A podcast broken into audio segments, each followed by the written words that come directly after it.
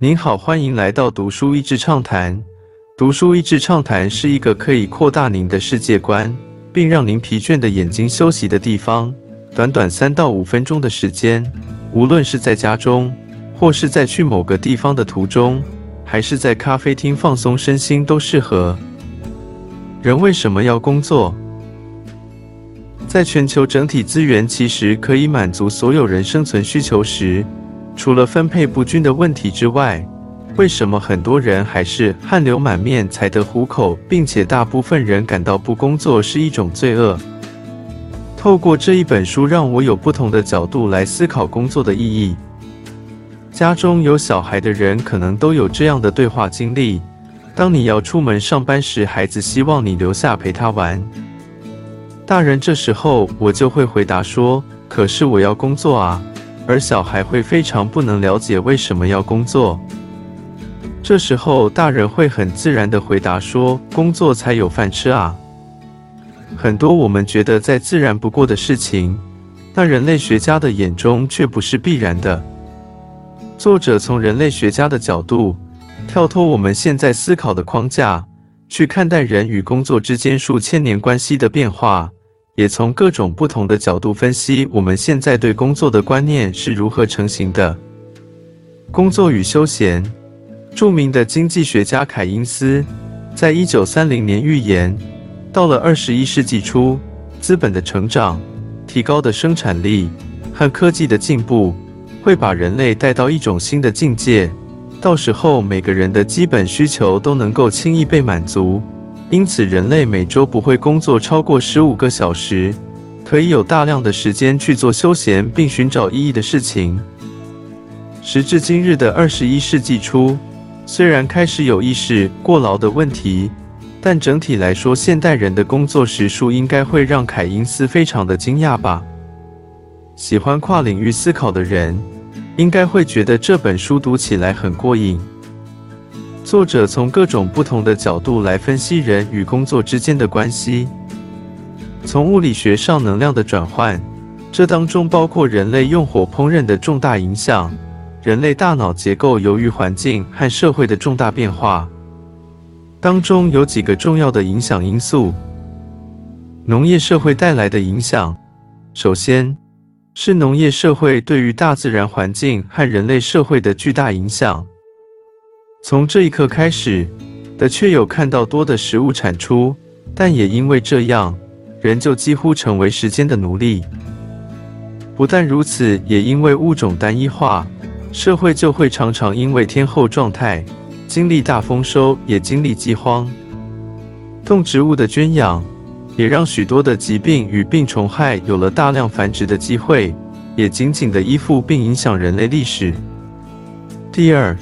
就是农业社会带来的许多社会价值观，包括对于勤奋工作的奖赏以及不工作的负面标签。在一般狩猎社会当中，有一套平均分配的平衡方式，在农业社会当中全部被打乱，更因为开始有资本的观念而逐渐形成贫富不均。资本家为了能够名正言顺地拥有财富，更是去强化了一分耕耘一分收获，以及贫穷。与懒惰画上等号。另外，就是对于身份地位的比较，也让人们开始对于不是必要的东西产生欲望。这些对我来讲也是颇为直觉的一些观念，所以读到作者论述这些观念的形成，并且对比他们所研究的狩猎社会，真的是有一种大开眼界的感觉。随着有钱人必须保持与大众的差异。这样的欲望就会变成一种永远追赶不上的恶性循环。第三，就是农业化造成的人口暴增，反过来又会造成资源不足。这样推挤出来的其中一个现象，就是人口大量的集中在都市。当人的工作与立即需求满足更加脱钩时，工作的意义感就更重要了。这样的社会会产生很多服务类型的工作，也会产生很多为了工作本身而存在的工作。原本以工厂工作为主的都市也开始有劳资双方的问题，但书中也有很诡异的例子，是企业不减薪让大家工时少，员工却抗议希望提高工时的实力，更不用说是许多国家过劳的问题，甚至是大陆互联网企业所引以为傲的九百九十六文化。伴随着人们在科技发展的同时，好像更拼命的在工作。这次新冠疫情冲击，还有原物料供应的不确定性，也更加让人看见资本主义需要重新检视和调整的必要性。未来会怎样？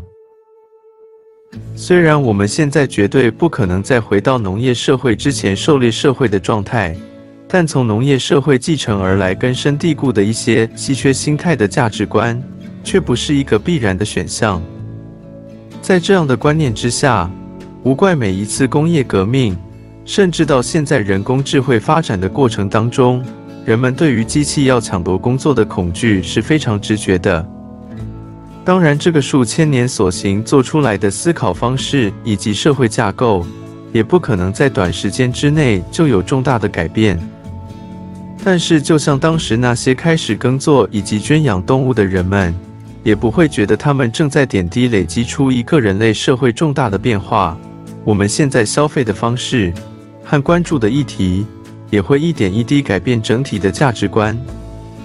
如果那也太大，或许可以从自身开始了解自己对工作的观念。那是我价值感最大的来源吗？